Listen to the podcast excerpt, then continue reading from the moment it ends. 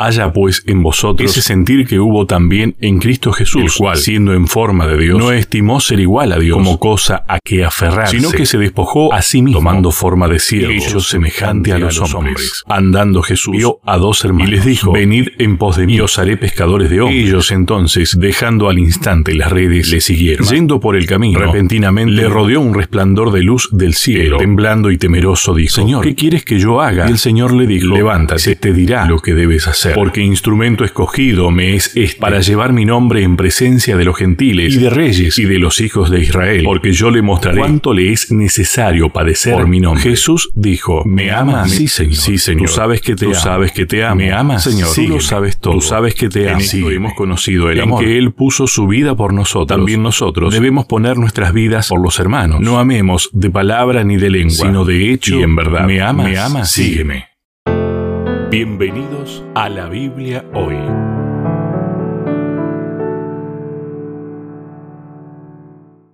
Una vez más, nos encontramos en la Biblia hoy. Está con nosotros el pastor Sebastián Martínez. ¿Qué tal, Sebastián? Hola, Lucho. ¿Cómo Bien. andas? Bien, bien, muy bien. Bueno, me alegra mucho. Disfrutando la primavera. Bien, vamos todavía.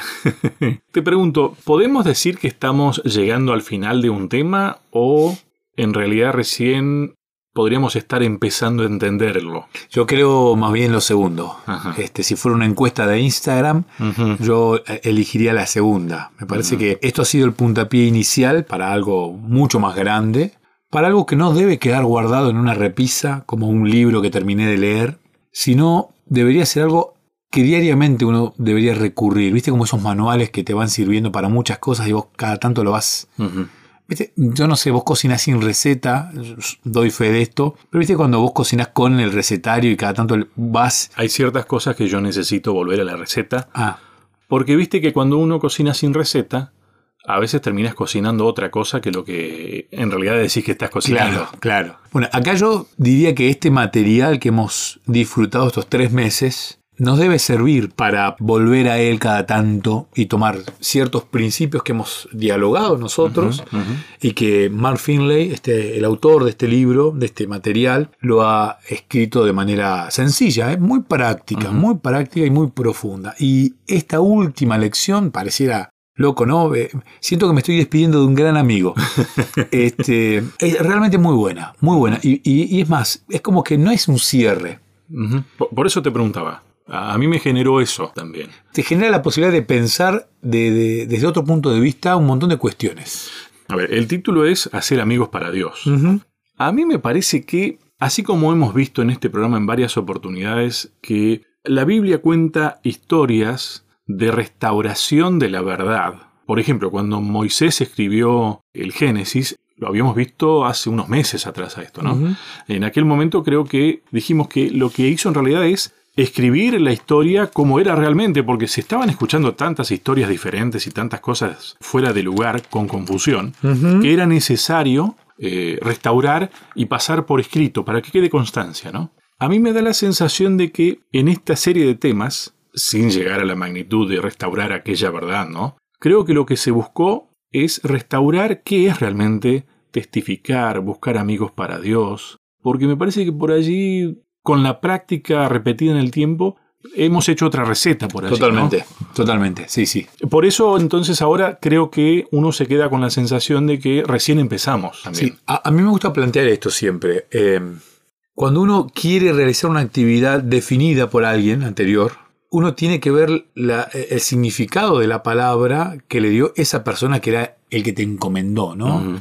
Supongamos que un padre le dice a un hijo anda a comprar tal cosa y él, supongamos que él a las naranjas no le diga naranja, le diga, no sé, pelotitas, las pelotitas dulces. Si él le dice al hijo, anda a comprarme dos kilos de pelotitas dulces, el hijo sabe que le está hablando de naranjas. ¿no? Y va a ir y le va a comprar naranjas. Ahora, si uno escucha y no conoce esto, eh, uno puede traer cualquier cosa al supermercado de la verdulería. Exacto. Entonces, acá me parece que hay que redefinir ciertos términos que nosotros muchas veces le damos una definición Lo damos por sentado. errónea. Sí. ¿Y por qué digo esto, no? Porque hacer amigos para Dios es casi sinónimo de discipular, de hacer discípulos. Pero ¿qué significa ser discípulos? Porque el que te envía a ser discípulos es Jesús. Pero para Jesús, ¿qué era hacer discípulos? No importa la definición que dé eh, eh, Lucho Schneider, Sebastián Martínez, importa la definición que da Jesús de hacer discípulos. Porque yo te puedo decir, bueno, hacer discípulos es explicarle la Biblia y que esa persona tome la decisión del bautismo. No. Claro, Eso no es hacer discípulos para Jesús. Para Jesús es pasar tiempo. Que era de lo primero que, que hablábamos, me acuerdo. Exactamente. Pasar tiempo, compartir y se genera la amistad. Entonces, tenemos que redefinir ciertas cuestiones que nosotros tenemos de, nuestra vida. ¿No? Este, para una persona llegar tarde puede, llegar, puede ser llegar un minuto tarde, para otra llegar tarde es llegar media hora tarde. Tal vez si llega 20 minutos cree que está en horario todavía.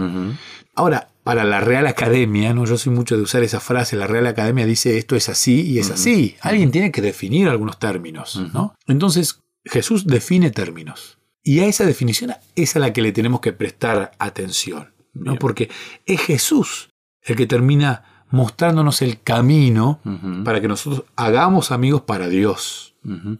Y ahí recién entonces podemos llegar a, entender cuando Él dice, seguime, van a ser pescadores de hombres. Total, totalmente. Totalmente. A mí me llama la atención, primero vamos a leer un texto bíblico que después lo vamos a ir despacito, despacito, casi que lo vamos a ir picoteando. Bueno. Filipenses 2, 5 al 7, que dice, haya en vosotros el mismo sentir que hubo en Cristo Jesús, quien aunque era de condición divina, no quiso aferrarse a su igualdad con Dios, sino que se despojó de sí mismo, tomó la condición de siervo y se hizo semejante a los hombres. Después vamos a hablar. Eh, lo vamos a ir analizando tal vez frase a frase. Pero quiero leer un párrafo que cuando lo leí me, me, golpeó prácticamente, eh, me, me chocó una frase del libro El deseo de toda la gente, la página 105, dice, nunca podrá comprenderse, me gusta el nunca. A, mí el nunca y el todo no me gustan mucho porque a veces... Nunca digas nunca. Pero acá el nunca está bien puesto. Nunca podrá comprenderse el costo de nuestra redención hasta que los redimidos estén con el Redentor delante del trono de Dios.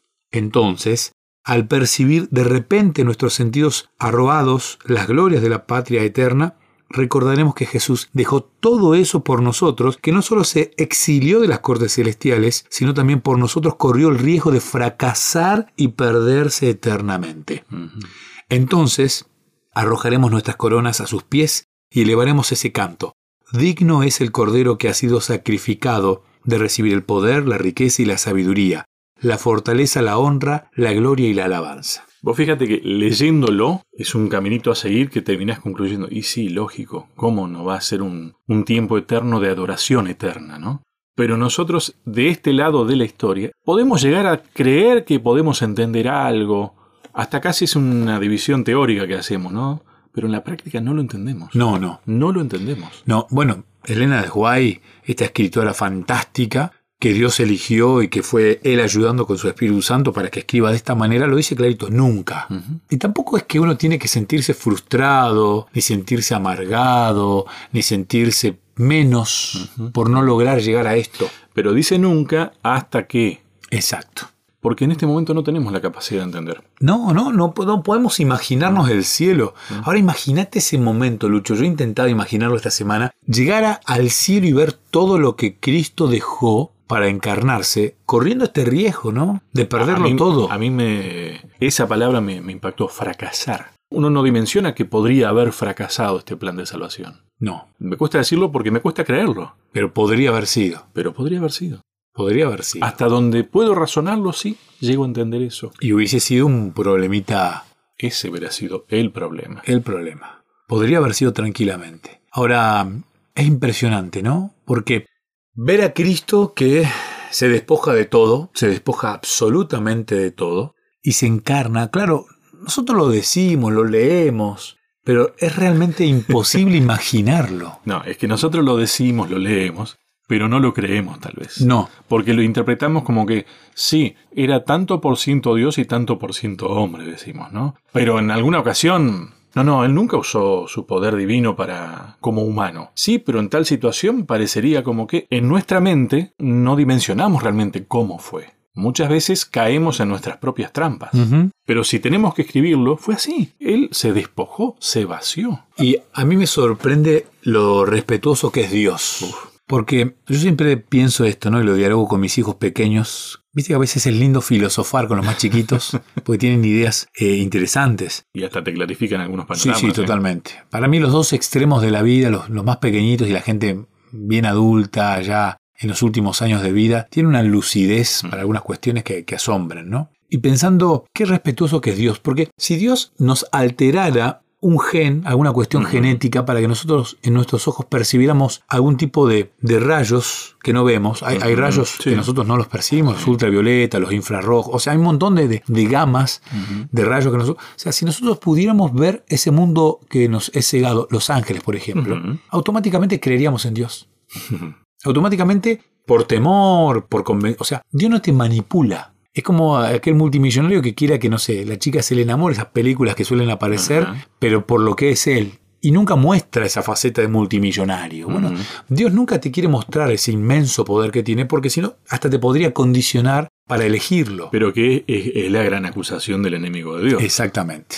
Bueno. Y ojo, eh, no es que no lo hace porque está acusado de, es porque es Dios y nunca lo hizo. Exactamente. Es tremendo, es tremendo, ¿no? Porque tranquilamente nos podría mostrar un poquitito de ese esplendoroso lugar que dejó Cristo y lo podría haber dejado por la eternidad, porque si él fracasaba en la tierra, se perdía eternamente. Yo pensaba esta semana, ¿se podría perder Dios eternamente? Qué tremendo, ¿no? Tremendo. Me cuesta mucho entenderlo. ¿Sabes lo que hubiese sido para el universo entero?